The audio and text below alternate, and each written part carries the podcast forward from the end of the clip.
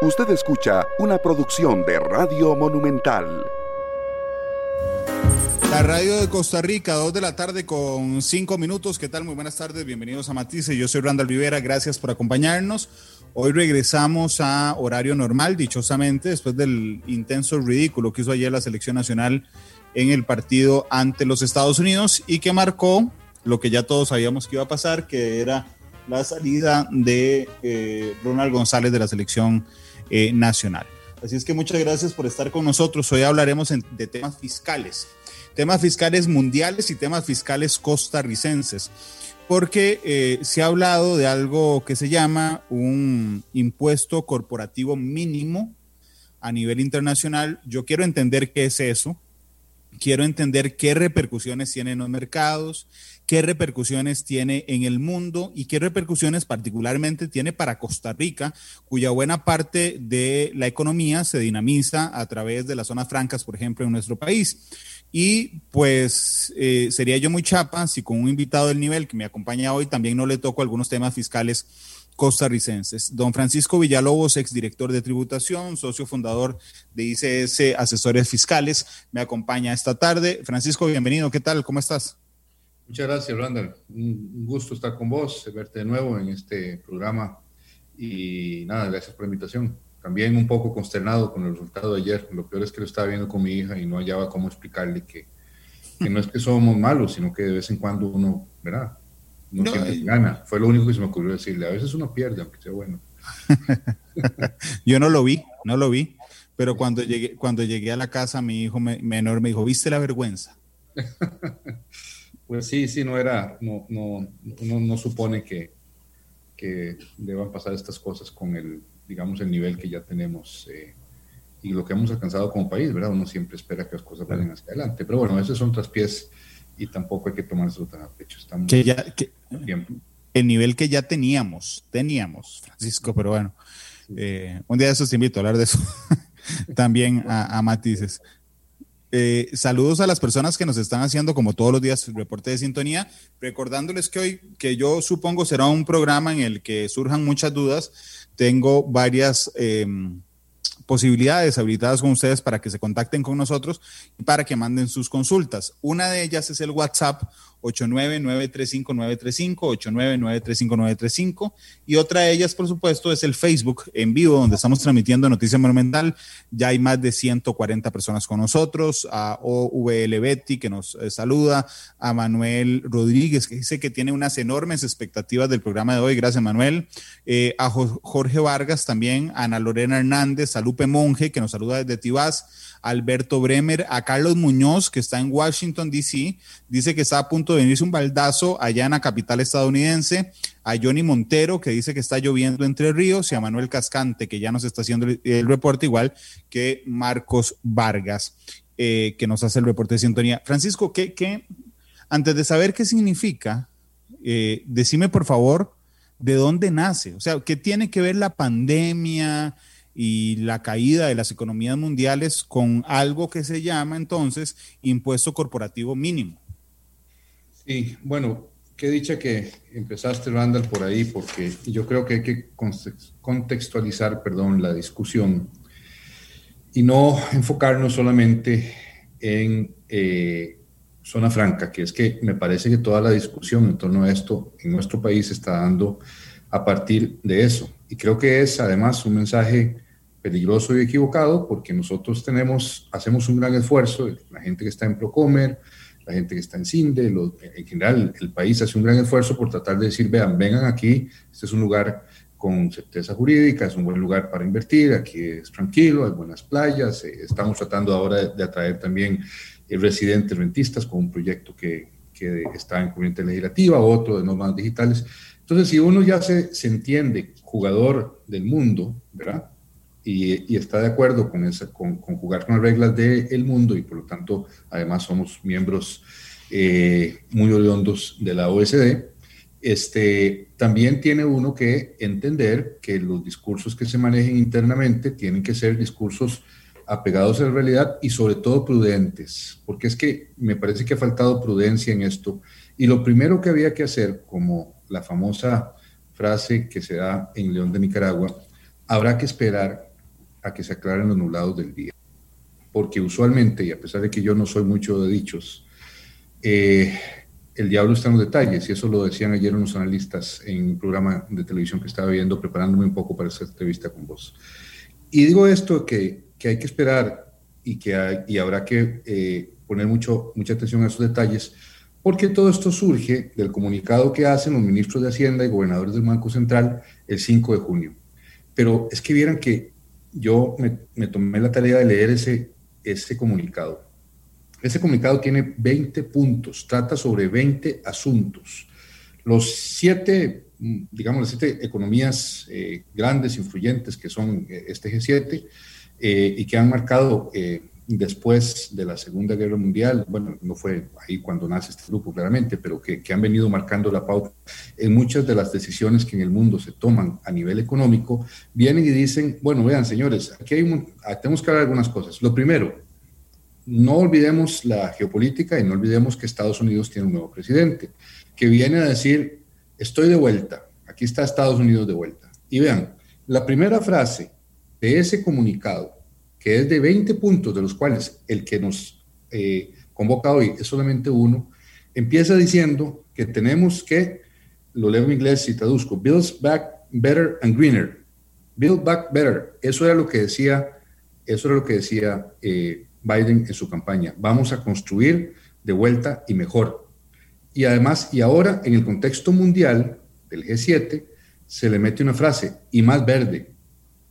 Entonces, desde la primera frase del comunicado, tenemos que entender que lo que está diciendo, lo que nos está diciendo Estados Unidos está diciendo el mundo es, aquí estoy y, estas son mis prioridades. Entonces, dentro de esos 20 puntos habla, reconoce el impacto de la pandemia en ciertos grupos, mujeres, jóvenes, poblaciones vulnerables, quiere asegurar eh, un futuro de apoyo e inversión, hablan de las vacunas, eh, vuelven a, machacar sobre el ambiente, la, la carbono neutralidad, eh, dicen, dicen que esos países se comprometen a hacer más verde el sistema global financiero. Vean ustedes qué interesante.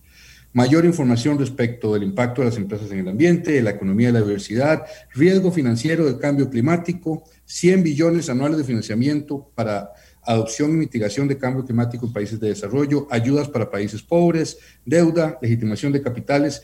Y en el punto, creo que es el 18, hablan de esto. Pero ojo, ojo de toda la agenda política. Y además, creo que solamente leímos una parte de ese punto.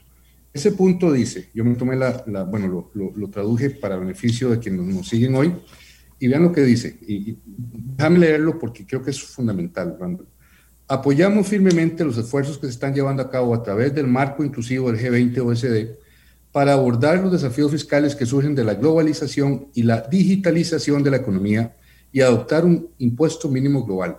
Ya ahí nos da una seña. Digitalización de la economía, globalización.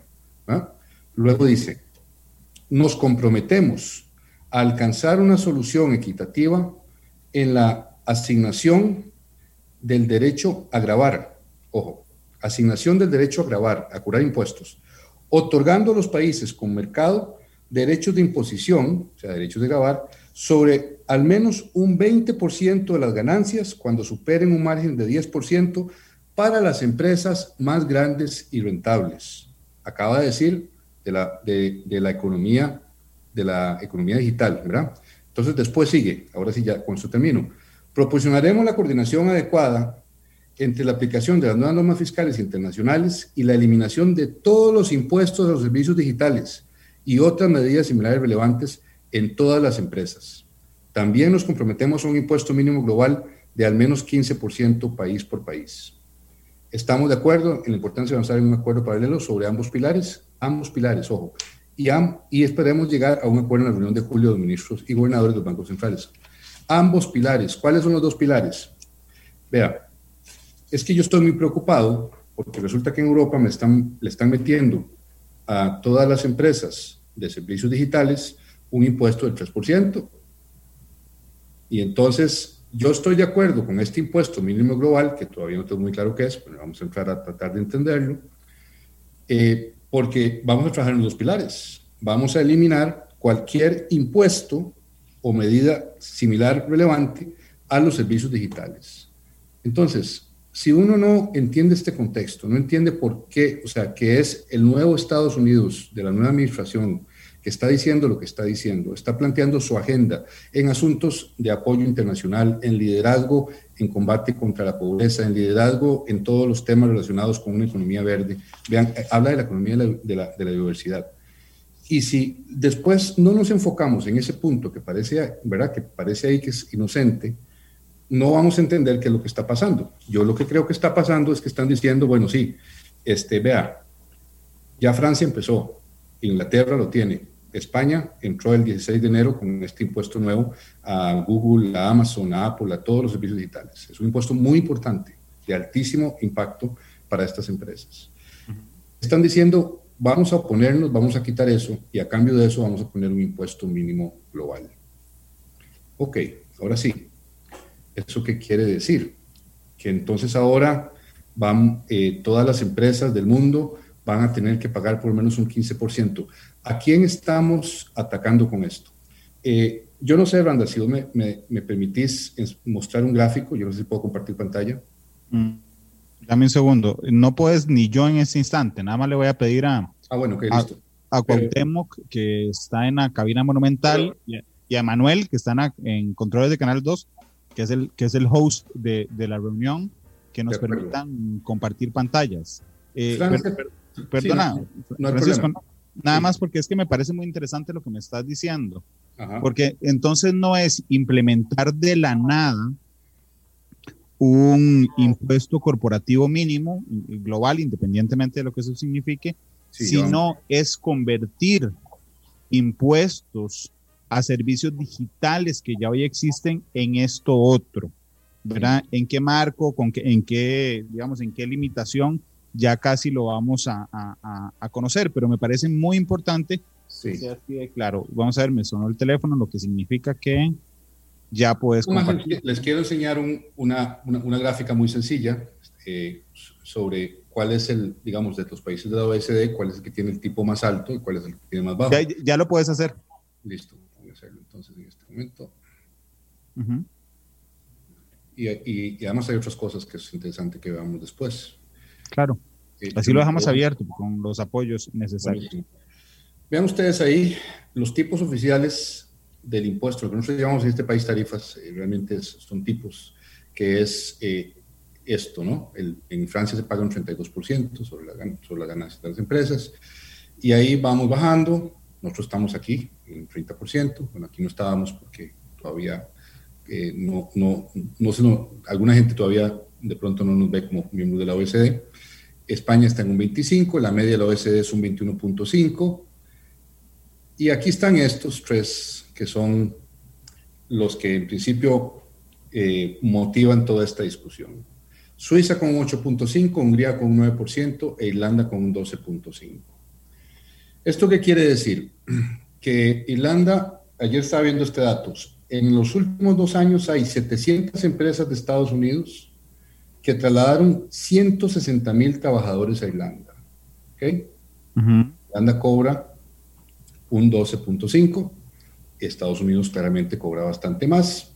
Si entonces yo puedo decir, no, es que mire, yo, yo no soy una empresa estadounidense, yo soy una empresa irlandesa, por lo tanto yo nada más pago un 12.5 o soy una empresa húngara y por lo tanto sobre, mis ingresos mundiales yo pago solamente un 9%, ¿verdad? Cuando ustedes los vecinos de arriba, cuando vemos eh, a Francia, cuando vemos a Dinamarca, cuando vemos a Estados Unidos, cuando vemos al Reino Unido, empezamos a Alemania, empezamos a ver que seguramente esto de aquí, ¿verdad? Es sobre lo que estamos preocupados. ¿Y por qué?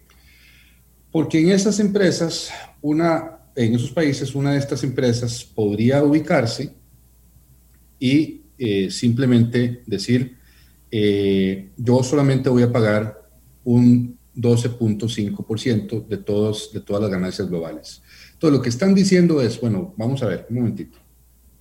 Lo que vamos a hacer es esto. Si Apple en mi mercado, el mercado de Estados Unidos, porque eso es algo sumamente importante. Vean que entre las partes, entre una cosa que, que va a ser fundamental entender, y por eso decía también que el diablo está en los detalles, es entender qué significa por eso de el derecho a grabar, ¿verdad? En los países con mercado. lo que estamos entendiendo es esto. Vea, usted vende todas las tablets y todos los teléfonos y todas las computadoras aquí en mi mercado, del, del cual seguramente usted vende el 80% de sus productos. Y resulta que usted no me paga nada porque toda la ganancia de eso usted la está reportando allá en Irlanda al 12.5. Como ahora hay un impuesto mínimo global que todos los países han adoptado, entonces miren, como, como una gran parte de su negocio es en mi país, yo le voy a cobrar a usted la diferencia entre ese 12.5 y el 15. O sea, le voy a cobrar un 2.5 más si usted me lo va a pagar aquí. Claro, eso tiene una serie de, de elementos que primero tenemos que entender. Puedo grabarlo en por lo menos un 20% de las ganancias eh, que excedan el 10% del margen. Ok, y además en el mercado. Ok, los países con mercado. ¿Qué quiere decir eso? Los países donde estos gigantes, porque además eso está enfocado para estas empresas, van o hacen la mayor parte de sus ventas y generan mayor parte de sus ganancias. Entonces, ¿verdad? Eh, vean ustedes que el enfoque está ahí, pero qué curioso supuestamente vamos, queremos que, que, estas empresas paguen de esta forma, o lo que está diciendo, pero el comunicado es absolutamente claro que dice, proporcionaremos la coordinación adecuada entre la aplicación de las nuevas normas fiscales internacionales y la eliminación de todos los impuestos a los servicios digitales. Ah, caramba. Entonces es un, es un, es un dame esto, yo te doy esto otro.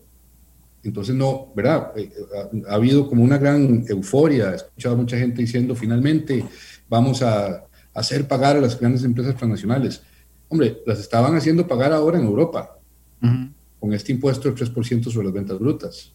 Y, y resulta que entonces... Que es mucho más, que es mucho más que el 12,5 o podría ser mucho más. No sabemos, es que, no, es que no, no sabemos, pero uno supone que sí, ¿verdad? Uno uh -huh. supone que sí. Ahora, eh, entonces, ese, eh, esto lo que quiere decir es que entonces ahora están diciendo en el G7 que todos los países que tienen eh, tipos de menos del 15% tienen que subirlo por lo menos a 15. Y de ahí entonces es donde viene esta extraña idea que, que andan hablando por ahí, de que entonces ahora las zonas francas en nuestro país van a tener que pagar un 15%. Vean, yo, yo es que no logro entender cómo se ha llegado a esa conclusión, ni tampoco creo que sea justo para nuestro país que eh, personas eh, muy autorizadas para hablar de esto se hayan abalanzado sin haber tenido estas, eh, digamos, estos análisis previos y esta, este cuidado básico sobre qué es lo que está pasando y sin la prudencia de esperar un poquito para ver qué es lo que viene, ¿no? Vamos a esperar porque no crean que esto, esto va a pasar mañana. Eh, este, este acuerdo va primero al G20 ahora en julio, luego pasará a la OECD y de ahí a los congresos de todos los países, porque es que nosotros no es que ahora hay una gran administración tributaria, una gran tributación mundial a la que todo le vamos a pagar y que nos va a curar impuestos a los países. No, no, no. Los impuestos se cobran a las empresas y a las personas en los territorios y cada país es soberano de poner la ley que quiera. Ya veremos si Irlanda cambia la suya o no. Lo que estamos tratando de hacer con esto, lo que trata de hacer, pareciera el G7, es mandar una señal para decir, hagamos menos atractivo que usted ponga su, su, eh, su casa matriz en un lugar donde supuestamente usted no paga. Y lo vamos a hacer pagar por lo que usted genera en mi mercado. ¿De acuerdo? Ahora, ¿qué relación tiene con Costa Rica? Creo que es la otra parte importante del análisis que tenemos que hacer, pero yo sí. creo que esta introducción es fundamental tenerla clara. Sí, claro, por supuesto que sí. De hecho, te iba a pedir que nos guiáramos. Voy, voy a intentar mon montar un caso o un ejemplo y me lo vas corrigiendo en algún momento, por favor, Francisco. Por favor. Ok, digamos que yo vendo estas botellas de agua. Okay. Uh -huh. Aquí. Y entonces resulta que estas botellas son especiales porque mantienen el frío un mes. Ok. Entonces, yo aquí las vendo. Aquí en Costa Rica, las hago aquí en Costa Rica y las vendo aquí en Costa Rica y tengo un dominio del mercado. El 90% de las ventas de botellas son mías. Okay. Pero resulta, ¿cuánto me dijiste que andaba Costa Rica en el pago de los impuestos? El, el, el, tipo nuestro es de 30%. Ahora, por ahí tengo un gráfico que enseña cuánto es lo que realmente una empresa paga en Costa Rica, pero, pero el, el tipo ¿verdad? Uh -huh. en, en, en, esa escala que estábamos viendo hace un rato es, del 30%. ¿Del 30% sobre la renta o del 30, sobre las rentas de la o sobre las ventas? De la utilidad. ¿Ah? Yo vendo, vendo 10, ¿verdad? Okay. Eh, gasto 5, tengo una utilidad de 5, sobre esos 5 le pago un 30% a ese socio que tengo que se llama el Estado. Ok, entonces yo vendo cada botella a 10 mil, ¿ok? y me cuesta, me cuesta producirlo, es decir, tengo una utilidad de 5 mil. Me cuesta 5, gano 5 y sobre ese 5 pago 30%. Correcto. Ok, pago 1.500 pesos de, de cada botella. Entonces empiezo a hacerle números y digo, suave, mejor me voy a ir a, a Suiza. Ahí pongo, mi, em, ahí pongo la, la casa matriz de, de, las botellas, las sigo vendiendo aquí en Costa Rica, ¿verdad? Solo que en Suiza lo que voy a pagar es el 8,5. Entonces hago un análisis ahí monetario y digo, ah, pero ¿qué me sale más barato? ¿Pagar eh, el 30 o pagar el 8,5 y todo lo que me genere, digamos, traerme el producto para acá, aunque yo domine, y entonces el 8.5. O, o aún en una situación más compleja, Francisco, no escojo Suiza ni ningún país de la OCDE, escojo un paraíso fiscal y voy y me instalo en el paraíso fiscal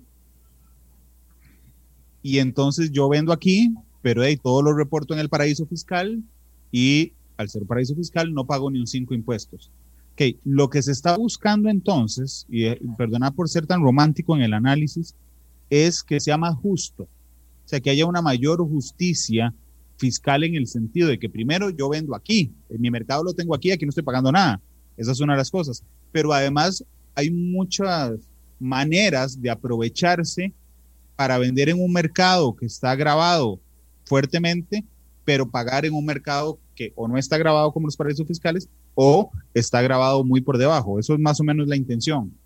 Sí, la, los paraísos fiscales, digamos que son, son malos vecinos, ¿verdad? Porque eh, se aprovechan de toda la, la, bonanza del sistema económico, pero eh, dicen que no, bueno, o, deciden cobrar menos impuestos, o no del todo en muchos casos, y, y, generan, digamos, un daño porque drenan las bases imponibles de los países, de otros países que tienen tipos más altos. Eh, que es algo muy distinto, dicho sea de paso, a la situación nuestra con nuestro régimen especial de zona franca. Entonces, en el ejemplo que estás poniendo, las empresas, eh, vamos a decir que esas botellas las hacías en China. No sé si en el ejemplo las hacías aquí en Costa Rica o no. Ah, sí, perdón, las hacía aquí en Costa Rica al inicio, pero usar el Bueno, entonces vos estás aquí en Costa Rica, eh, producir las botellas en una fábrica, no sé, en Oruca, vamos a decir algo, eh, y, en eso este, decís, bueno, pucha, es que aquí pago muchos impuestos. Eh, te voy a decir que ni siquiera 30%. La carga total, eh, la tasa total impositiva, que es así como se llama un, un ejercicio que hace el Doing Business, eh, habla que una empresa, si esa empresa tuya tuviese dos años de existir, 60 empleados, estuviese en Auruca, en San José, este índice hace una comparación con otros, de, con otros países del mundo poniéndose en una empresa tuya en, en, otros países y viendo a ver cuánto tienen que pagar en seguridad social en todo. En Costa Rica estarías pagando un 58.3. De las utilidades. De, de, esa es tu, tu, tu, tasa impositiva total, esa es todo, toda tu contribución en, en, en, varias, en varios elementos, seguridad social, impuesto de renta, propiedad, patentes, otras cargas impuestos. Resulta que esa misma empresa, si lo hubieses puesto en Estados Unidos, habrías pagado solo el 36.3 6. Y si lo hubieras puesto en Reino Unido, si te gustan los Beatles, el 30.6. Ok, entonces, ¿verdad? Uno, uno, tiene que tener cuidado con, con, las afirmaciones que se hacen. Ahora, pues uno, ay, pero es que yo vivo aquí, aquí está la fábrica, yo tengo empleados, a mí me gusta, yo, yo o sea, yo, yo, estoy de acuerdo con pagar impuestos acá en Costa Rica. Pero vinieron y me dijeron que yo me podía instalar en un paraíso fiscal y que entonces yo este, iba a poder eh, pagar menos, iba a pagar cero. Eh, va a ser complicado porque vos estás produciendo acá, tenés tus empleados aquí, tu actividad económica está basada en el territorio. Ahora, si vos te ubicas en otro país que te grabe con 0%, y sí, efectivamente, el, la, no sé, la gerencia, vos te vas a vivir ahí, producir las botellas ya no en Costa Rica, entonces que ya no estás acá, sino en China, y las vendes a través de un distribuidor, ¿verdad? Entonces, eh, puede ser que Costa Rica, cuando se dé cuenta de que esa empresa, no sé, que está en, en un paraíso fiscal, está obteniendo eh, ingresos de este mercado, trate de decir, bueno, yo, usted lo mínimo que me tiene que pagar es el impuesto mínimo global que yo he adoptado como un estándar con todos los demás países de la OECD. Entonces, ese 0% que usted, que usted pensaba que iba a ser, pues no, ahora va, a tener que ser un 15%, ¿verdad? Pero, pero ve como, como seguramente esto tiene más que ver con aquellos, especialmente los servicios y los productos que son, eh, que son inmateriales, ¿verdad? Porque sea como sea, cuando vos estás fabricando en un lugar y estás en un mercado, y aquí viene un poco todo el cambio de, de visión respecto a los sistemas tributarios, porque usualmente los sistemas tributarios han estado, eh, eh, esto de la renta mundial, que hemos hablado en muchas ocasiones, Randall, y, la, y, la, y la renta de corte territorial, la subvención por la, por la residencia, la subvención por la fuente, eh, han sido unos criterios que, hemos, que teníamos en el mundo cuando la economía no era ni globalizada ni era una economía digital. Cuando eso cambia, empiezan a darse entonces todos los trastornos que tenemos y los países del mundo empiezan a funcionar de alguna forma ante alguna percepción de que los más grandototes deberían pagar más. Y así es como empiezan en Europa con, esta, esto que se llama la tasa Google, ¿verdad? Que es la que parece, que es la que parece que el G7 está diciendo, eh, vamos despacio con esa tasa, mejor pensemos en un impuesto mínimo global eh, no castiguemos a las grandes empresas que están haciendo estas cosas o no les pongamos eh, impuestos de esa manera, sino de esta otra. Y de esa forma, además, podemos de alguna manera tener mayor incidencia en los países donde esas empresas están generando la renta. ok, pero, pero aquí me queda una duda nada más, Francisco. Vamos a ver. Si yo agarro como ejemplo Irlanda, que vos lo usaste, ¿verdad? Dos 5, porque allá está la casa matriz, pero aquí está el mercado, digamos. ¿okay? Entonces yo Costa Rica, según el texto que me leíste, donde dice el derecho a grabar, ¿ok? Exacto. Significa que Costa Rica no me puede poner el 15% sobre mi renta porque yo ya pago en Irlanda el 12,5. Lo que me puede colocar o lo que me puede imponer es la diferencia entre lo que yo pago con ese 15%, ¿es así? Eh, eso es lo que parece, porque todavía no tenemos claro, claro, eso es lo que parece pero eso es lo que parece. Eh, pero claro, ¿cuáles son los tres elementos? La definición del mercado, que tengas unas ganancias de 20% y un margen de al menos 10%. entonces, claro, me parece que esto está pensado, yo no, o sea, no creo que haya sido que a alguien se le ocurrió un día antes, digamos esto mañana, ¿verdad? Cuando, antes de tomarnos la foto. No, no, esto, como te digo, es parte de un plan de más de 20 elementos y creo además que tiene una motivación más importante. Eh, uno podría entender que son motivaciones de carácter tecnológico, de carácter de acceso de mercados, para, eh, no sé si estas empresas habrán seguramente hablado con los gobiernos, si les habrán tomado partida, pero para decir, pareciera, si hay un acuerdo político en esto y de pronto los congresos del mundo empiezan a aprobar algo como esto y dejan de aprobar tasas Google, o sea, este impuesto sobre las ventas de los servicios digitalizados, entonces veríamos que efectivamente el enfoque detrás de todo ese era esto, porque es, son las dos cosas, nos comprometemos un impuesto mínimo global de un 15%, seguramente Estados Unidos va, a presionar porque sea un poquito más alto, este, pero a la par de eso, que todo el mundo se olvide de esta tasa Google, ¿verdad? Entonces, por eso creo que la discusión mundial anda más por ese lado, o sea, eh, los, de los 21 puntos, como te decía, del comunicado eh, de la, del G7, eh, se habla de todo ahí, ¿no? De financiamiento a países pobres, del acceso a las vacunas, de financiamiento para la, la, mitigación de los daños por, en las economías por el cambio global, transparencia, además refuerza el tema del registro de beneficiarios, que es otro, otro gran tema que nosotros creo que como país tampoco hemos abordado correctamente.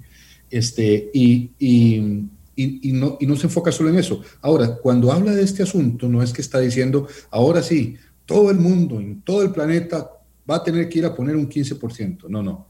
Cada país es soberano y hace lo que quiera. Y cada país utiliza su cajita de herramientas para arreglar su casa como pueda y como quiera, ¿verdad? Porque aquí en Costa Rica eh, somos nosotros los que tomamos decisiones.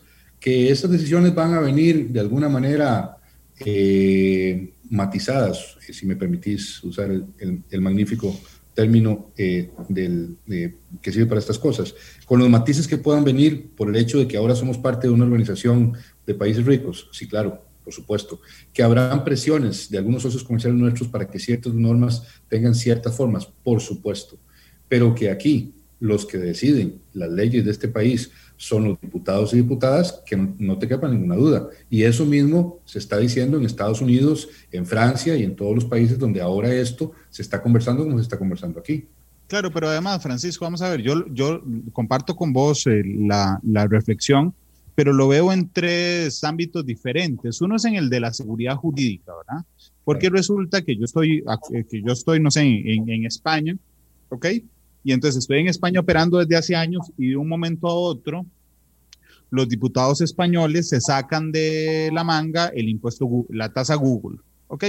Yo, yo que según yo tenía claras las reglas del juego, ¿verdad? Ahora me cambian las reglas del juego en medio camino y yo digo, ups, si yo hubiera sabido que iban a, a caminar hacia eso, no me hubiera instalado en España. ¿Ok? Entonces, una me parece que es darle seguridad jurídica a las grandes empresas internacionales. La otra es la igualdad. Ok, la igualdad en varios ámbitos. ¿Por qué?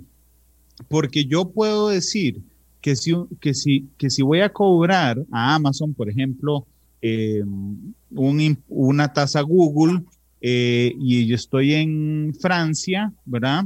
Y en Costa Rica no se nos ocurre hacer eso, entonces yo estoy generando, digamos, una discriminación de mercado, ¿verdad? En contra de los franceses, que no van a tener acceso, por ejemplo, a cosas, o van a tener acceso más difícil a cosas que yo desde otro país puedo comprar más, más barato porque no está grabado, eh, no está grabado a ese nivel. Y tercero, es el punto de vista ideológico, que me parece que es el que quedó fuera de esta discusión que vos nos estás aclarando, que es, no es que resucitó Hugo Chávez y se metió como pajarito a la reunión de eh, los, los, los, presidentes y gobernadores de los bancos centrales, o que se va a meter eh, en julio, y que le sopló las grandes empresas del mundo, el infierno capitalista, va, vamos a grabarlas para que paguen todo el daño que le han hecho a los obreros. O sea, eso no fue, no fue por ahí, no fue por ahí, que es lo que, lo que yo creo que en medio de la pandemia, en medio del daño económico que hemos sufrido muchas personas en medio de la pandemia, y las pérdidas de trabajo, hay algunas que se compran muy fáciles ese discurso, Francisco, es decir, esto es un movimiento ideológico mundial, ¿verdad? Resucitó la URSS y entonces van a ponerle impuestos a las grandes empresas para que paguen por ser el, eh, el satanás del capitalismo. Ese es, ese es em, por supuesto exagerado por mí, ese es el, el, ese es el argumento que están leyendo en esto y que no es correcto.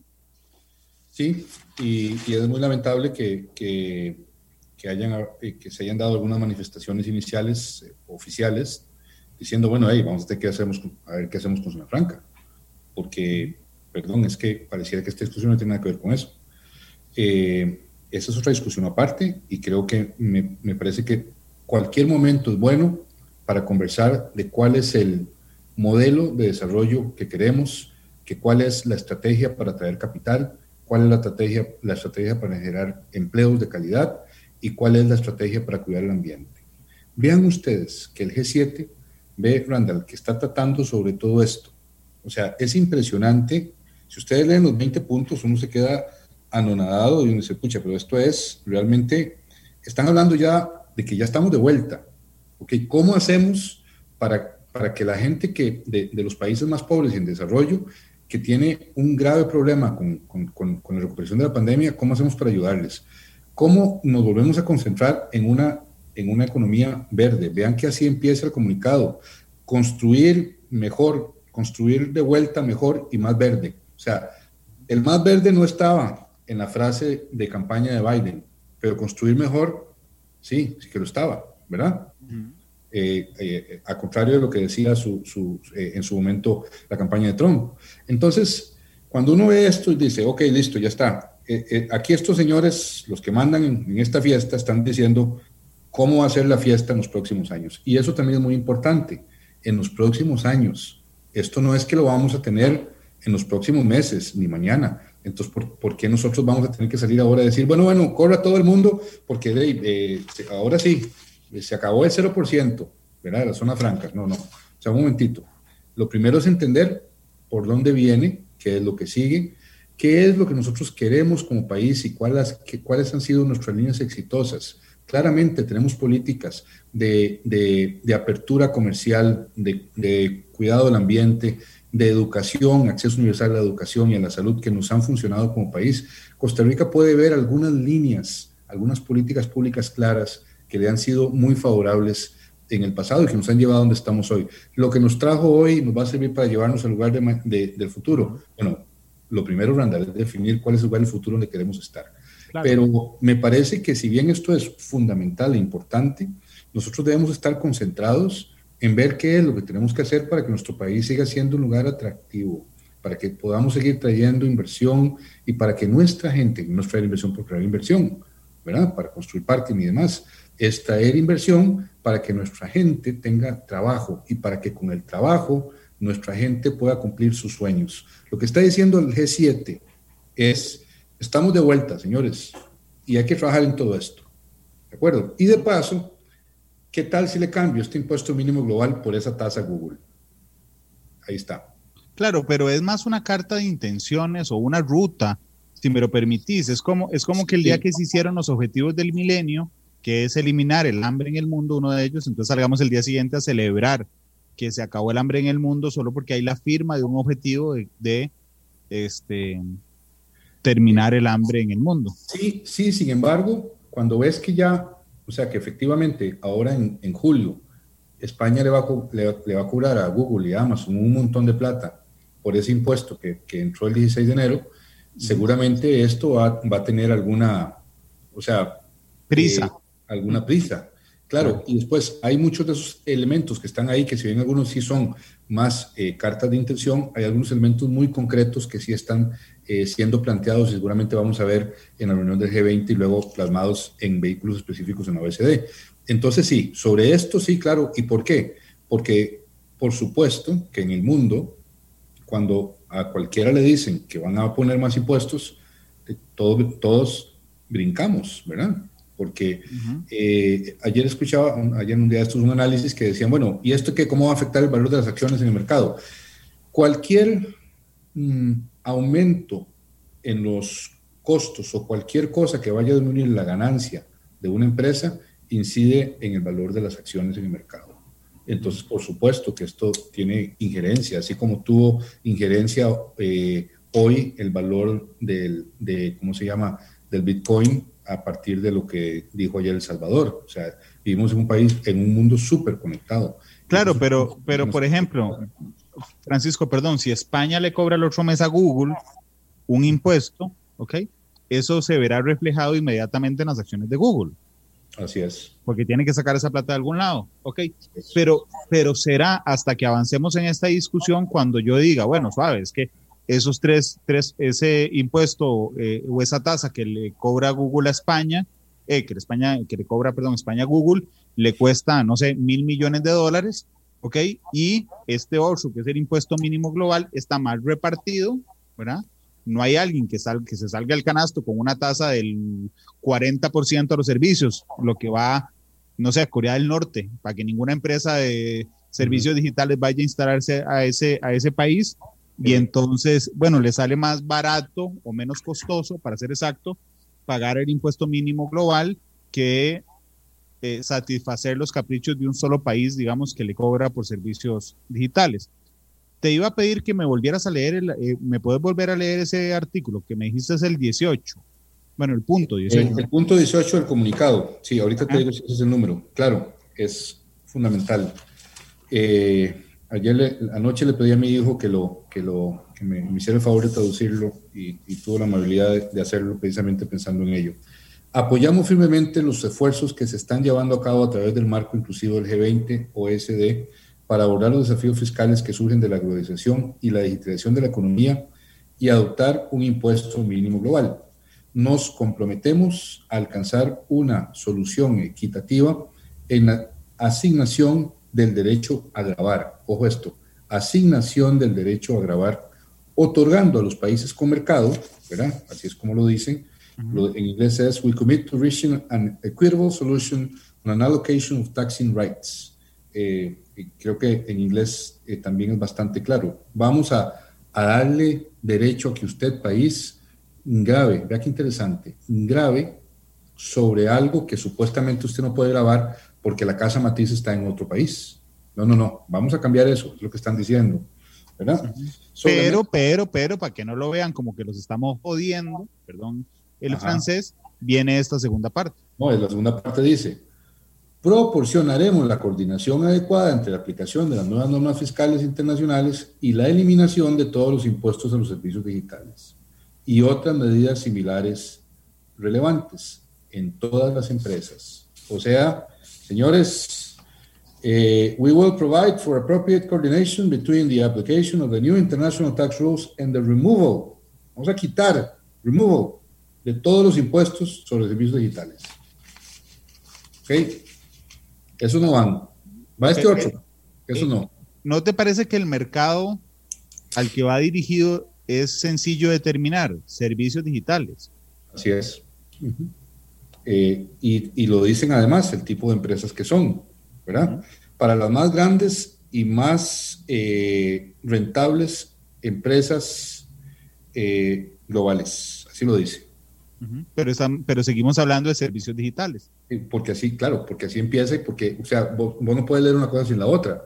Son dos elementos. Habla de los dos pilares, ¿ves? De un acuerdo en paralelo de ambos pilares para buscar un acuerdo en la, en la, en la reunión de julio del G20.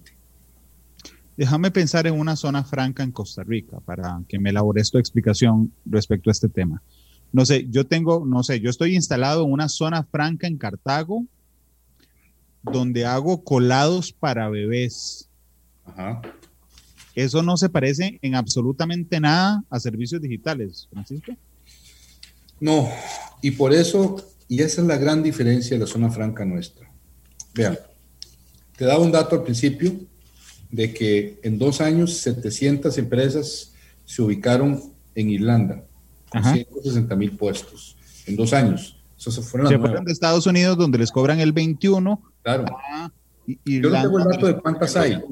No tengo el dato de cuántas hay, pero en dos años hubo 700 nuevas y 160 mil trabajos nuevos. Nosotros tenemos un total de 125 mil empleados en zona franca. ¿De acuerdo? Y creo que tenemos, ahorita lo voy a confirmar, como 400 empresas y tal. Vamos a ver. Sí, son 400. 394. Ajá, son casi 400 y 125 mil empleos. No digo que en Suiza o en Turquía, o en Irlanda, o en BBI, no hayan de pronto unos grandes edificios corporativos con un montón de gente que hace contabilidad. No digo que no.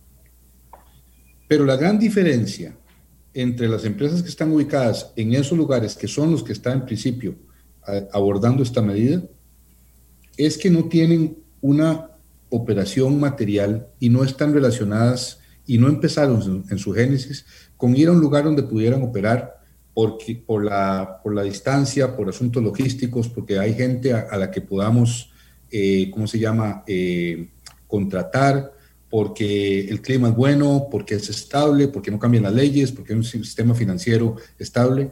Eso es Costa Rica y esa es la razón por la que están las empresas de zona franca acá.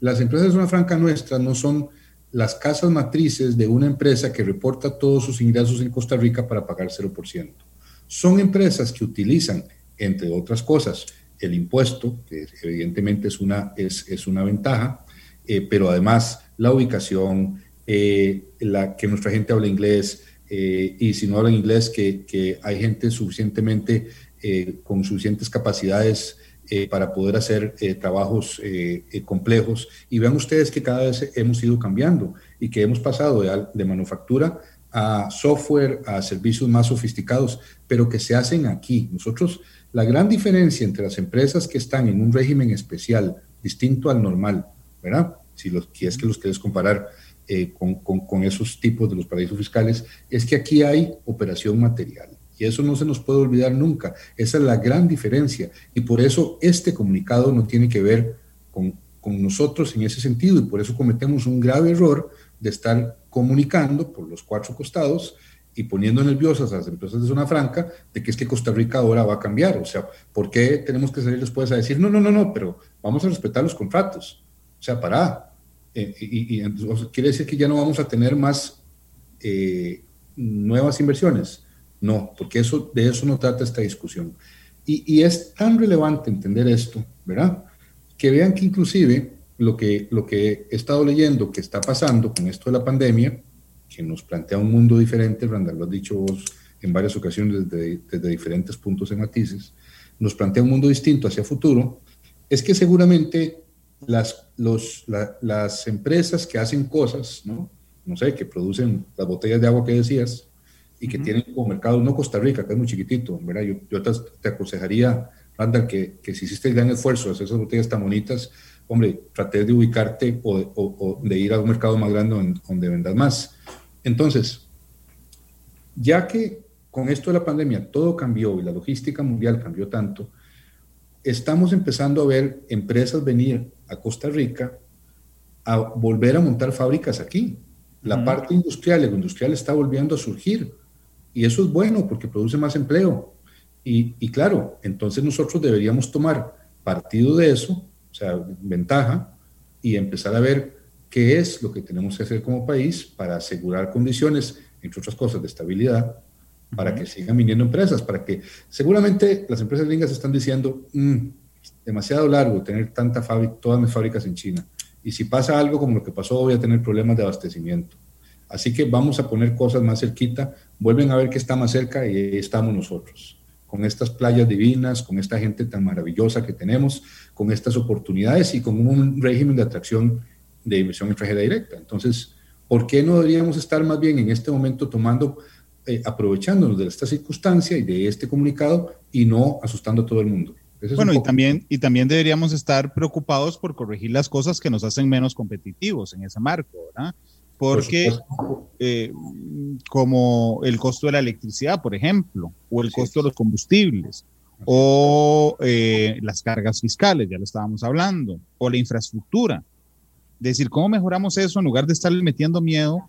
La educación, la educación. Bueno, y, y, cómo recuperamos, a mí me pareció genial un, un mensaje que vi de Abril Gordienco, que decía, ningún precandidato está pensando en cómo recuperar los tres años perdidos que tenemos de clases eh, bueno, el tema de la educación justamente que es fundamental. Y Francisco, yo te iba, te iba no, no, no te iba a contradecir, sino que te iba a, ampliar respecto al miedo de las versiones que se están generando. Yo eh, hoy, evidentemente, leí mucho en la mañana, no solo sobre este tema, sino sobre notas internacionales y notas en Costa Rica, periodísticas, de cómo esto nos, iba a, a influenciar. Y siempre que yo necesito dar el crédito para algo bueno, lo doy. Pero hoy no lo voy a dar porque no es para algo bueno. Es porque una nota de un medio de comunicación nacional decía, por ejemplo, vamos a ver, dame un segundo.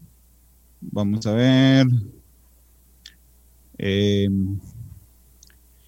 Dice, otro objetivo es, dificultar que las empresas multinacionales amenacen a un país de irse a otro con mejores condiciones impositivas. Sin embargo, eso impactaría a Costa Rica al minimizar el margen de medidas tributarias que se pueden tomar para sacarle ventaja a los competidores de la atracción de inversión extranjera directa. Se desincentivarían las inversiones de las multinacionales si, si ven que sus condiciones especiales cambian, derivando en que se pierde una gran fuente de empleo al ser estas empresas importantes generadoras de puestos, consideran especialistas. Hombre, ¿cómo no se le va a parar el pelo a uno cuando uno lee eso? Porque todo lo que me has explicado contradice esto. Por ejemplo, que dice una nota periodística eh, que lo que señala es ya no vamos a poder negociar con las, con las eh, empresas en zonas francas, por ejemplo, 0% de impuesto porque vamos a estar obligados por el planeta a, cobrarles un 15 y se van a ir de aquí, que tampoco explica para dónde se van a ir si a todas les van a cobrar el 15 en todo lado, pero, pero, claro. ¿verdad? Que es lo más lógico del mundo. Bueno, sí, les vamos a cobrar aquí, según esa tesis que es equivocada, les van a cobrar aquí, les van a cobrar en todo lado. Sí, esa tesis parte de que, de que lo que está, o sea, le hizo caso a a, un comunicado inicial del gobierno en que, bueno, que, había que empezar a revisar la zona franca. O sea, esa, esa, tesis está haciendo caso a que esto es que esto viene a cargar contra las zonas francas, o sea, que esto es acabar con las zonas francas. La discusión, como, como estamos viendo, es otra. Eso no quiere decir que nosotros no tenemos que enfocarnos, como bien decís, en todos los elementos de competitividad y en cuidar lo que tenemos. Lo que tenemos. Y por supuesto que no podemos cambiar las reglas ahora, pero tampoco decir, no, no, tranquilos, no vamos a cambiar las reglas de los contratos actuales. No, lo que tenemos que decir es, eh, Costa Rica está comprometida con la eficiencia, Costa Rica está comprometida con la atracción de inversión extranjera directa, Costa Rica está comprometida con mm, ver cómo hacemos para bajar eh, la electricidad y, los combustibles, como insistentemente ha venido diciendo desde hace años la Cámara de Industrias, por ejemplo, eh, este, y, y, ver hacia adelante y utilizar esto como una oportunidad. Es que estamos empezando a salir del hueco en el que estábamos metidos. No está bien que nosotros mismos nos metamos de vuelta, porque esto no es lo que está en discusión. Y, flaco favor, vamos a ver, bien lo decís vos y has, hecho un punto fundamental, Randall. Si, si efectivamente lo que acaba de pasar es que llegaron unos marcianos muy poderosos, pero digamos que, ¿verdad? que no, nos quieren, que lo que nos quieren cobrar, así como en el tiempo de los romanos, es un impuesto, y van a decir, todos los países me van a pagar un 15%, todos por igual, y nada, y nada, de nada, de nada, de regímenes especiales, de nada. Bueno, ahí, ok, todo el mundo paga el 15. ¿Sobre qué estamos entonces? ¿Por qué me voy a poner en un lugar o en otro? Por las condiciones que el país me dé. Y entonces, ahí en este momento suma el régimen especial de zona franca, pero no es todo. Lo es todo cuando lo que yo tengo en mi país es simplemente eh, el vehículo jurídico para que usted eh, sume todos sus ingresos globales y mundiales, todos mis ingresos, en mi país, donde yo le cobro un 8.5%. Eh, ahí sí, ahí sí entendería un reparo como ese. Ahora, que si nosotros empezamos a decir, no, es que tenemos que subir y, alguien empieza con la, con la pésima idea de empezar a cuestionar los, los, incentivos que le han dado muchos beneficios a este país, eh, dados a este régimen especial, pues entonces, mm, igual, eh, las empresas globales van a volver a ver, a ver si efectivamente aquí pueden operar, aquí es eficiente y si aquí es más barato. Por supuesto, porque es que eso es lo que hacen las empresas, hacen ese análisis. Es más, muchas empresas que están aquí se vinieron para acá porque hacer lo mismo en Estados Unidos les salía más caro. Eh, Francisco, pero vamos a ver, tengo que decirlo. Yo busqué unas declaraciones del ministro de Comercio Exterior, don Andrés Valenciano, que por cierto me parece una persona muy prudente. Y estuve leyendo, en el caso del ministro Valenciano, una entrevista que le hicieron, donde insisten, le insiste la prensa, él o la periodista, no sé, le insiste sobre el impacto de zonas francas. Y él insiste, y, y lo leí ahora además con mucha más claridad, después de que nos explicaste, él insiste en que no incide en el tema de las zonas francas. Por supuesto que no lo deja tan claro como lo acabas de decir, que no tiene nada que ver. ¿Verdad? Pero es la prensa, además te voy a decir cuál es la pregunta. La pregunta es esta, ¿ya prevén posibles consecuencias para el régimen de zonas francas? El ministro responde, ese régimen preferencial de incentivos fiscales es en el que Costa Rica utiliza para atraer inversión. Fue evaluado bajo los estándares y parámetros vigentes de la OCDE y tras una serie de reformas muy puntuales introducidas entre 2018 y 2020, cuenta con el sello de aprobación de la comunidad internacional. Esto quiere decir que tal como opera hoy en día, el régimen no contiene rasgos que contravengan los estándares de la OCDE ni provoca los riesgos que se, que se busca evitar por su medio. Dije que es prudente, a mí me hubiera encantado que le hubiera dicho, no, nada que ver, no tiene nada que ver, o sea, con esa claridad, no lo dijo. Pero entonces, en la pregunta que sigue, dice, ¿y cuál será la postura entonces de Costa Rica con este tema? Y aquí va a ser una culpa, que es, entonces, esta distorsión que se está dando sin, yo no voy a decir nombres de medios y te ruego que a menos de que lo quieras no digan nombres de analistas, porque no es una cosa personal. Lo que quiero es establecer responsabilidad general en el sentido de que es la prensa y algunos analistas los que han desviado un poco, un poco no, desviado el enfoque de este tema por, por imprudentes y esto nos ha generado una discusión que ni siquiera se está dando, Francisco. Sí, o sea, es que claro, cuando, cuando dicen un impuesto mínimo global, eh, no sé por qué todo el mundo inmediatamente se imaginó eso. Eh, es que si hubiese sido eh, que vamos a, a, ir a acabar con todos los regímenes especiales que hay en el mundo porque son distorsionantes y porque entonces hacen que una empresa que de otra manera estaría ubicada en Seattle se venga a ubicar al Coyol de la Juela, ¿verdad? Eh, que esa es la razón por la que lo están haciendo, entonces yo entendería que la, ese comunicado mm, habría venido eh, redactado de otra forma. El comunicado tiene dos elementos. Uno, vamos a ir por un impuesto mínimo global, ¿verdad? En lugar de... Eh, claro, en, en lugar del otro. Y vamos a trabajar en las dos cosas en paralelo. Claro, pero es que yo también entiendo, digamos, la preocupación de que usted diga, mira, es que cómo voy yo a dejar a la libre, ¿verdad? Que entonces si yo agarro América, ¿verdad? Y entonces América Latina, entonces yo digo, bueno, es que imagínate la distorsión en mercado que me ocurre, ¿verdad? Y sobre todo siendo servicios digitales, si mañana se le ocurre a México implementar una tasa Google del 15, al día siguiente se le ocurre a Guatemala hacer una del 20. Después llega Honduras y dice, no, no, yo me quedo en cero. Después llega El Salvador y entonces aparece Bukele con la gorra para atrás y dice, yo lo dejo en 3. Después sigue Nicaragua y, y, Ortega lo deja en 25. Después sigue Costa Rica y lo dejamos en 20. Después Panamá y lo lleva al 8. Y después Colombia lo lleva al 4. O, o sea, era más somos que, que no nos pongamos creativos cada uno de los países en lugar de eso, establezcamos un mínimo global para que sea más justo y equitativo. Eso es lo que yo entendí, sinceramente, de toda la conversación de hoy. Sí, porque además el primero es un, es un, es un impuesto transaccional. Eh, el otro es un impuesto sobre las utilidades, las utilidades globales. Todo lo que están diciendo es eh, vea, usted dice que está en tal país pagando 0% por todos los ingresos que tiene Estados Unidos. Estados Unidos dice, no, pues yo tengo derecho a grabar sobre lo que produce mi mercado. ¿Cómo definimos eso de mercado? Ya veremos después. ¿Y cómo es ese, eso del 20% y el 10% de margen? También tendremos que entender eso y ahí está la letra menuda, ahí están detalles y hay que esperar. Es lo que todos los analistas han estado diciendo. Nadie se ha atrevido a sacar todavía ninguna conclusión. Por eso es que a mí, honestamente, me ha parecido un poco extraño eh, sino, sino infumable, que hayamos eh, eh, con tanta alegría, digamos, abordado este comunicado por este punto.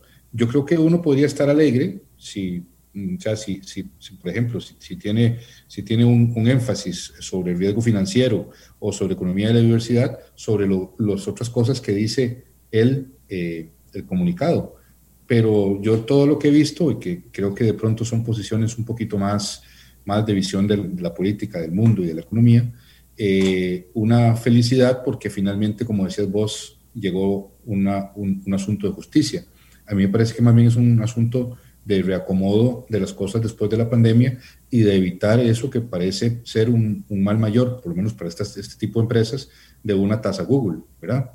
Eh, le parece a uno que más bien es eso, y no necesariamente que están cuestionándonos en Costa Rica, a la pequeña Costa Rica, su régimen de zona franca, que solo cosas buenas le dan no solamente al país, sino también al mundo. Entonces, ¿verdad? Yo, yo, yo no sé si solamente son analistas, si también hay políticos que están tomando esto, ¿verdad? Porque, o sea, no sé, es como, hay un enemigo a vencer, que son las zonas francas. Cuando haya, eh, aquí viene, ah, agarremos esto, digamos que hay que acabar con las zonas francas. ¿Verdad? Yo no creo que esa sea la dinámica correcta de discusión y me parece que es por ahí donde se ha estado planteando. Francisco, dame un, minuto, bueno, un minuto no, un poquito más, son las 3 con 2 para ir a la, a la pausa comercial. Regresamos, yo creo que ha quedado suficientemente zanjado este tema, menos de que quieras agregar, agregar algo, pero yo quisiera volver con temas eh, nacionales que tienen que ver con impuestos. Yo quiero pedirte tu opinión sobre algunas propuestas que existen, sobre algunos problemas que tenemos en, el país. Te voy a decir las propuestas. Estas propuestas de decir, suave, tenemos cinco impuestos que acumulan el 95% de la recaudación nacional, vayamos eliminando algunos este, para hacer más, gobernan, más gobernable el sistema impositivo. Esa es una de las cosas. Quiero eh, hablarte también sobre renta presuntiva, que me parece que hemos quedado muy atrás y que es particularmente difícil pagar impuestos en Costa Rica, particularmente a los que no sabemos nada de impuestos. Y también eh, te quería preguntar sobre una propuesta que le he escuchado a varias personas, entre ellos precandidatos, que es disminuir el impuesto único a los combustibles en un porcentaje que se va a ver equiparado con la, generación de IVA y renta a través del, de mayor dinamismo económico y que ayer le preguntamos al ministro de Hacienda dijo, no, por ningún lado, porque nos hace más grande el déficit fiscal. Entonces quisiera pedirte tu valoración en eso. Son las 3.4. Vamos a la primera pausa. Voy a hacerle caso a, los oyentes, de en lugar de hacer una pausa grande, hacer dos chiquiticas. Este, entonces regreso en, una, en, un, en tres minutos con Francisco Villalobos. Ya volvemos.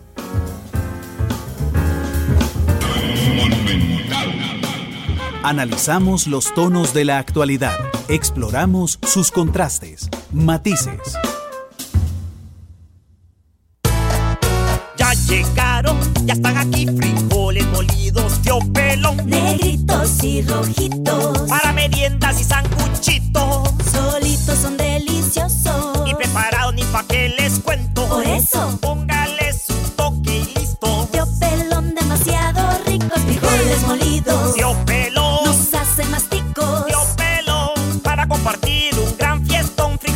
Molidos. Tío, pelón. De salvaba. Pepe, lo veo trabajando duro. Supo lo del certificado. No, ¿y eso qué es? A partir de junio, el INS nos hará llegar al correo un certificado de aseguramiento mes a mes que tiene el detalle de la protección que gozamos todos los asegurados de riesgos del trabajo. ¡Ah, qué bueno! Hay que estar atentos porque si el certificado no nos llega, podemos llamar al 800 Teleins, además de pedirle al patrono que incluya nuestro correo en la planilla. Para mayor información visite www.grupoins.com. Precios pequeñitos, vacaciones grandiosas. Volaris, la aerolínea de ultra bajo costo, tiene los precios más bajos para volar a Centroamérica, México y Estados Unidos, con los mejores protocolos de bioseguridad. Compra ya en volaris.com o con tu agente de viajes autorizado. Mi hijo Sebastián pasa mucho tiempo con su celular y su computadora. Por eso analizamos los beneficios y riesgos del Internet, sus gustos propios y cómo distribuir bien el tiempo. Eduquemos sin castigo físico ni trato humillante. Formemos con amor y respeto. PANI y Gobierno de la República.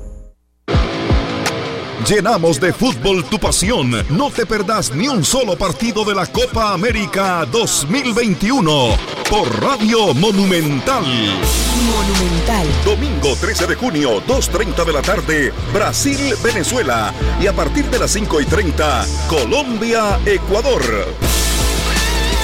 Copa América 2021, Radio Monumental.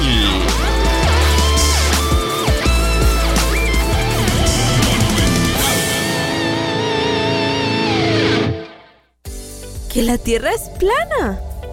Sí, suena increíble.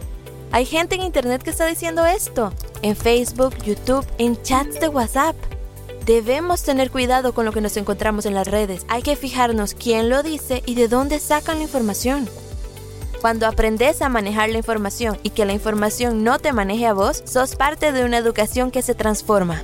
Ministerio de Educación Pública, comprometido con la calidad de la educación.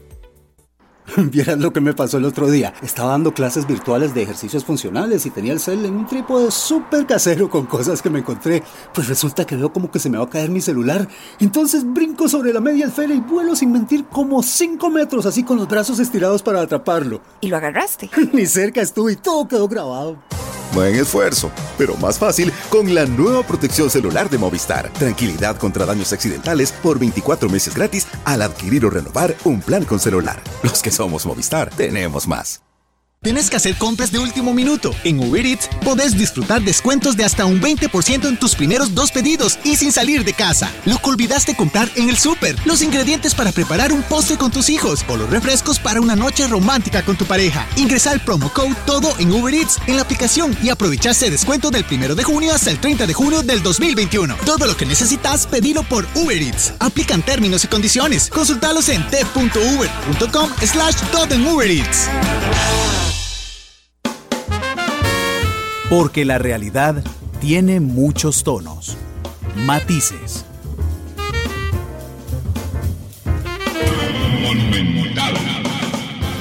La radio de Costa Rica, 3.8. Gracias por estar con nosotros. Me acompaña hoy don Francisco Villalobos, ex director de tributación, socio fundador de ICS Asesores Fiscales uno de los mayores expertos en, el país en temas fiscales, al que invité para hablar de lo que se ha estado conversando en diversos foros mundiales, que es el impuesto único, el impuesto mínimo global o impuesto corporativo mínimo.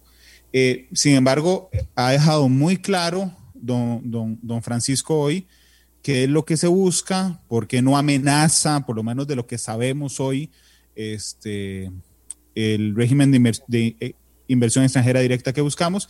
Y quise aprovechar, porque si no sería yo muy chapa, unos minutos para preguntarle algo sobre el tema fiscal nacional. Y la primera pregunta que le hice antes de irnos a la pausa es esta, es que en Costa Rica hay 105 impuestos. Un día estos le pedí Y me costó un montón, Francisco, me costó un montón conseguir la lista de los 105 impuestos, pero un montón. Me ayudó, y, y lo confieso, una exdirectora de tributación que me mandó una lista que en 2017 había hecho la Contraloría General de la República porque ni siquiera me puedo meter a, tributación a ver cuál es la lista de los impuestos. Y hay una cosa de impuestos, pero realmente impresionantes, de los cuales cinco constituyen el 96% de la recaudación. Efectivamente, eso es solucionable desde tu punto de vista, como lo han planteado algunos precandidatos presidenciales, Francisco. Eh, vamos a ver, aquí tengo un dato eh, interesante de estadísticas tributarias de América Latina y el Caribe de la, de la, de la OCDE. Resulta que nosotros, la estructura tributaria de nuestro país, el, los, el total de ingresos tributarios, en el 2018, el 34% provino de cotizaciones, cotizaciones de la seguridad social y el, y el 17.8% de eh, sobre el valor agregado. Bueno, en ese momento todavía no, no estaba, pero el, digamos, el, impuesto de ventas, un 17.8%. Eh, efectivamente, la mayor parte de la recaudación tributaria nuestra viene de pocos, de pocos impuestos. Eh, yo no sé si nosotros tenemos claro un análisis y creo que hay, hay alguno por ahí, en este momento no lo tengo claro, Randall, no lo recuerdo, de cuál es el costo, eh, a ver, cuánto tengo que gastar para recaudar cada uno de estos, de, este colón de impuesto en este tipo de impuesto.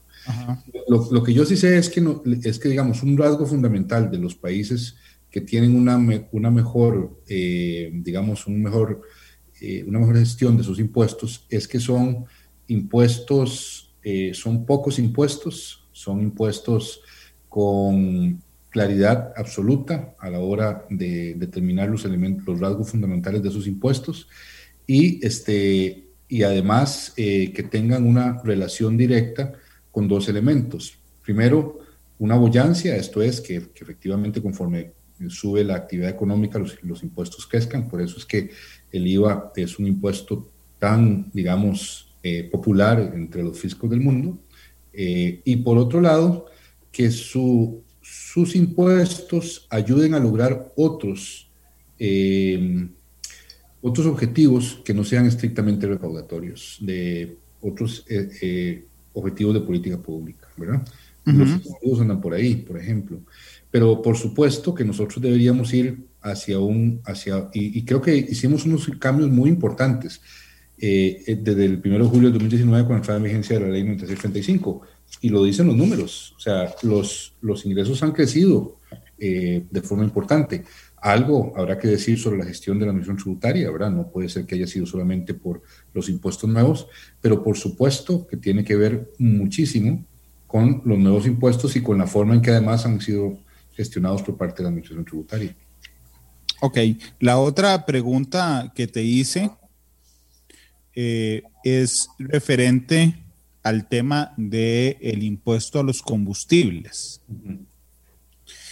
que es, eh, no sé, un día de estos en el debate monumental de precandidatos en el, del Partido de Liberación Nacional, eh, Roberto Thompson, que era precandidato en ese momento, hizo una, una, un cálculo que me llamó la atención y después se lo pregunté. Él dice que si uno le baja 100 colones al impuesto, eh, 100 colones al litro de combustibles, correspondiente a, la parte que es de impuesto, ¿verdad? De ese litro, lo que se cae en recaudación anual son 153 mil millones, más o menos es un 2.8 de la recaudación anual. Y que solo en los, perdón, en los primeros cuatro meses del año, ya Costa Rica, a través del dinamismo económico, había generado un aumento del 18% en ingresos comparado con el año pasado. Entonces, él decía, si yo sacrifico el 2.8 bajándole al litro de gasolina mañana 100 colones, ese 2.8 va a ser muy fácilmente reemplazado porque yo los 5 mil que me ahorre Randall a la hora de llenar el tanque gasolina, no me los voy a guardar y los voy a dejar ahí en la, en, la guantera guardado, sino seguramente saldré a comprar algo, ahí pagaré IVA, eh, no lo voy a descontar de mi declaración de renta porque ya no lo eché en gasolina para trabajar, entonces voy a tener que pagar, voy a tener que aumentar mi pago de IVA y de renta con esa disminución en los combustibles. Y me pareció realmente muy interesante, Francisco. ¿Vos, cómo, ¿Vos cómo lo ves? Bueno, yo, yo lo, que, lo que creo de los impuestos a los combustibles es que tienen eh, una, digamos, cargan indebidamente, especialmente a, la, a, la, industria costarricense, a las empresas costarricenses que compiten, ¿verdad? que eh, mm, producen bienes y servicios que requieren de esos combustibles, por ejemplo, para sus flotas o para, o para producir. Y, este, y entonces esos costos más altos generan necesariamente que el producto costarricense entonces sea más caro, ¿verdad? Y eso a nosotros nos quita competitividad. Por eso te, decía hace un rato que, que la, la, la, Cámara de Industrias ha sido insistente en esto, sobre que uno de los elementos en los que deberíamos estar poniendo más atención es en el costo de la energía, ¿verdad? Y ahí entra entonces el costo del combustible. el análisis que hace, entonces este análisis que te acabo de hacer tiene que ver más con un asunto de eficiencia productiva.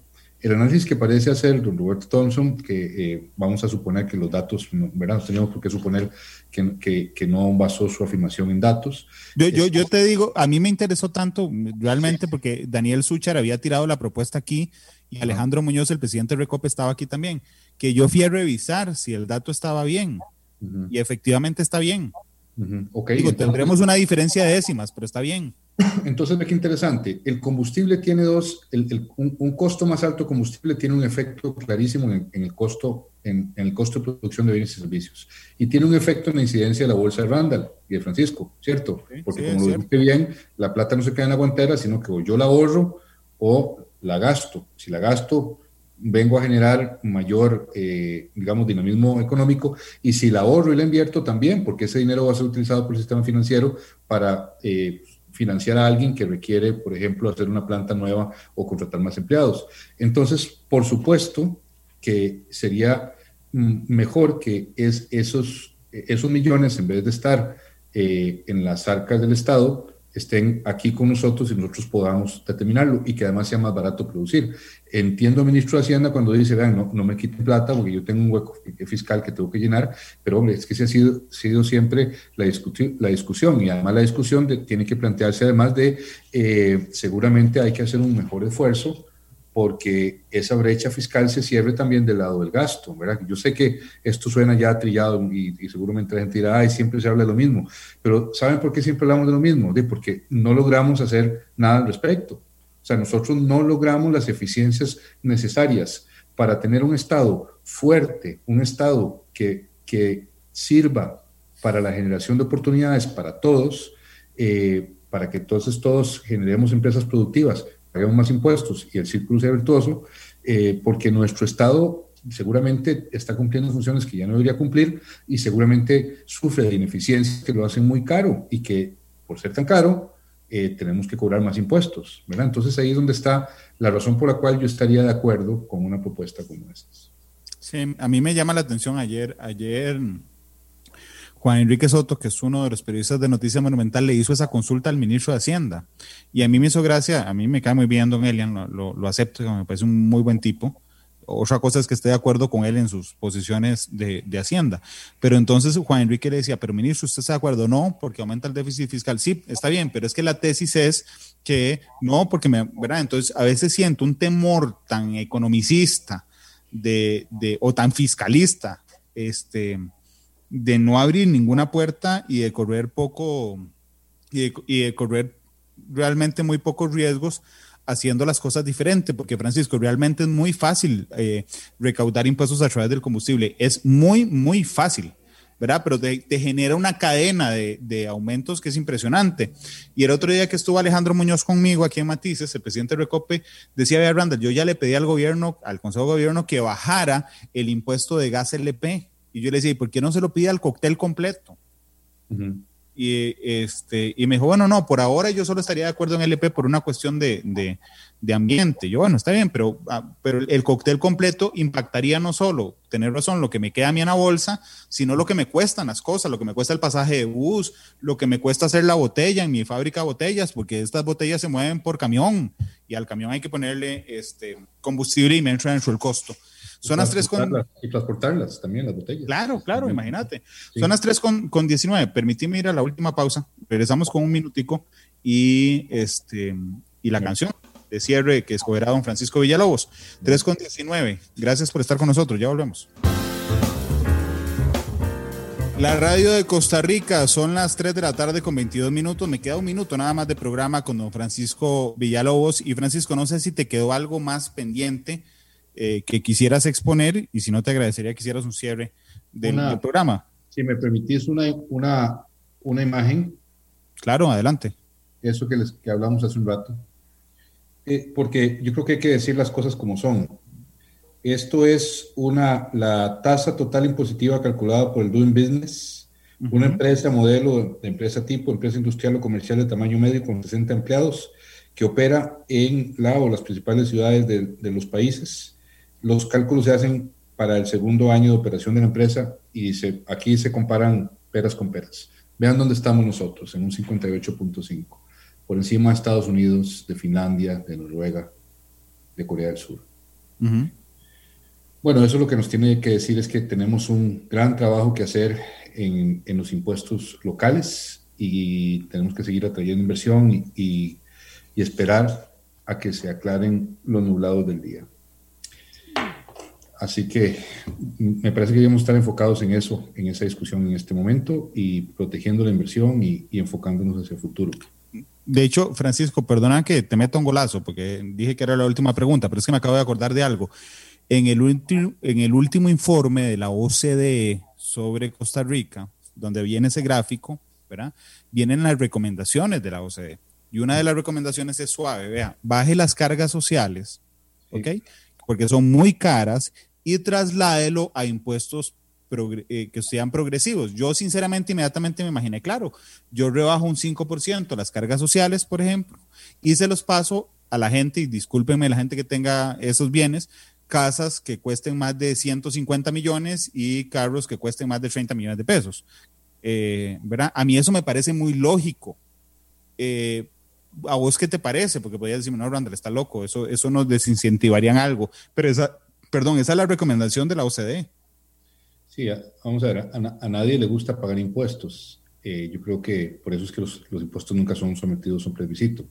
Las decisiones sobre a quién, eh, en quién hacemos recaer no solamente los impuestos, sino el costo de la cosa pública y cuánto nos debe costar esa cosa pública y cuánto es lo que vamos a invertir como sociedad en ambiente, en niñez, en educación, en educación, en educación, en educación, eh, es, es una decisión que pasa por cómo se financia. Y, y entonces ahí, ahí uno puede decir, bueno, vamos a ver, vamos a tratar de reducir esa carga impositiva total para las empresas para que produzcan más empleo o vamos a incentivar a, que venga más, más inversión, eh, vamos a grabar de forma diferente el consumo, o vamos a grabar ciertas, ciertas actividades de, una forma distinta, o bueno, es que ya estamos pagando eh, impuesto a ganancias de capital y renta de capital que antes no pagábamos.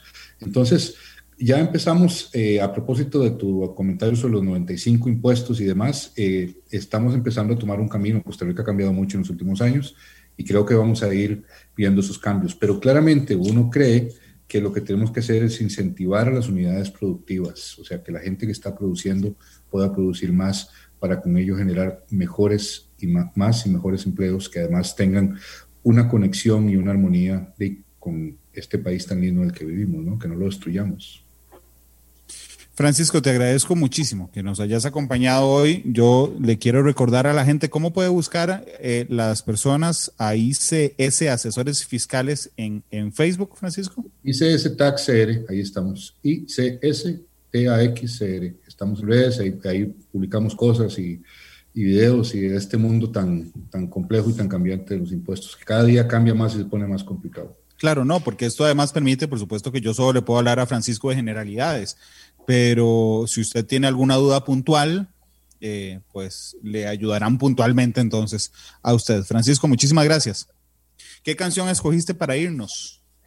Una canción de esperanza, de, de que ya está pasando el invierno duro, eh, que es lo que, lo que dice esta canción de los Beatles, Here Comes the Sun, eh, para recordarnos que, que todo momento difícil pasa y que ya a todos nos han, muchas personas en mi familia fuimos tocados por esta situación de la pandemia. y muchas familias que en Costa Rica han pasado momentos muy duros. Yo pienso mucho en los pequeñines y en los jóvenes que no sé por qué los hemos castigado de esta forma y no los dejamos ir a la escuela. Este, a socializar, a jugar, a, jugar con sus compañeritas y compañeritos, porque los, los, adultos sí salimos a los bares, y los bares, eh, eh, ¿verdad? Y los restaurantes, y nos vemos en casa de amigos, y, y los niños no los dejamos ir a los parques y no los dejamos ir a la escuela. Entonces yo todos los días espero que estemos más cerca de terminar con esto y por eso esa canción de los virus tan eh, llena de energía positiva, diciendo, bueno, sí, fue un invierno largo, pero ya, está pasando. Yo admito que a mí me encanta esta canción y además creo que lo llena de fuerza y positivismo a uno cuando la, encanta, cuando la canta, pero además es el soundtrack de una película maravillosa para niños que se llama B-Movie, la, película de las abejas. Sí, es cierto. Este, eh, eh, no, por supuesto, no es la versión de los Beatles en la que suena la película, pero es el soundtrack y, realmente nos, nos, nos, llena a todos de alegría. Francisco, muchas gracias, que estés muy bien. Y, digo, yo que conozco a Francisco además por fuera, me, me precio de ser su amigo, sé que ha pasado momentos difíciles últimamente y que viniendo de vos la canción, pues significa mucho. Francisco, muchas gracias. Gracias, gracias. Que estén muy bien. Los Beatles despiden matices. Hasta luego. Feliz tarde. Este programa fue una producción de Radio Monumental.